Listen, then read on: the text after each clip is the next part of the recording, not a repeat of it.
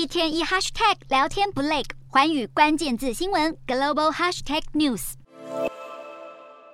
一个支持，一个反对，一个开枪，一个捍卫。为了争取选民的支持，共和党和民主党全部聊了起，即便民众最关心的内政议题。十二岁的青少年在密西根的一间加油站超商开枪行抢，到了夜晚，费城爆出阵阵枪响，民众尖叫逃跑。无奈的是，这些枪击案仅是冰山一角。根据枪支暴力档案统计，光是今年一月到十月二十四日，美国已发生五百五十八起大规模枪击，一万六千五百三三十六人命丧枪口下，连多间校园也被血洗。有人认为拥枪派不在乎自己和他人的安全，也有人认为枪支管制在挑战宪法第二修正案，也就是保障美国人民持枪权。根据皮尤研究中心统计显示，百分之六十二支持民主党的注册选民相当关心枪支政策。相较之下，共和党的支持者只有百分之五十六。在众多议论声中，美国总统拜登已在六月签署当地三十年来第一个重大的枪支管制法，但不少人认为这还不够。严格的枪支管制背后还有不少政治人物的大金主在操弄，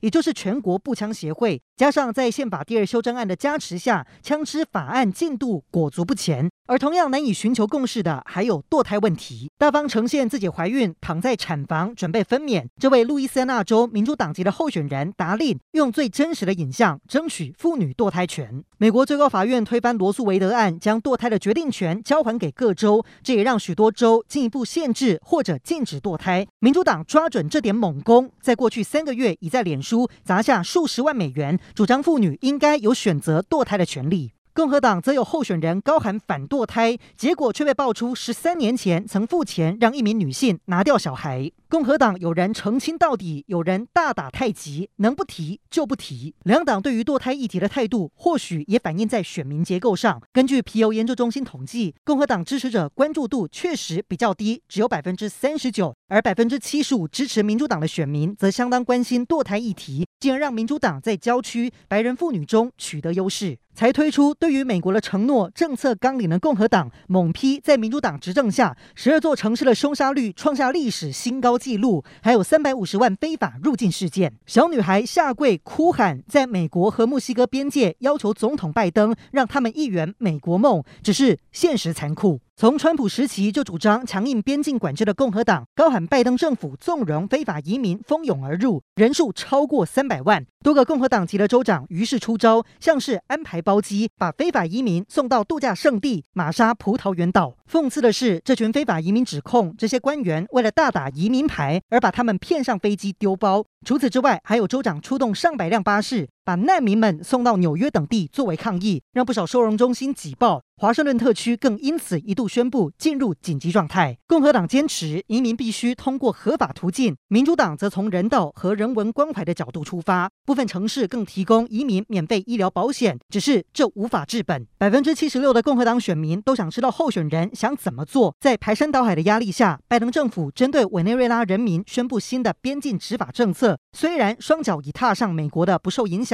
但还没上岸的人，距离美国梦或许越来越遥远。这些国内政策是否会出现改变，就看这一届的其中怎么选。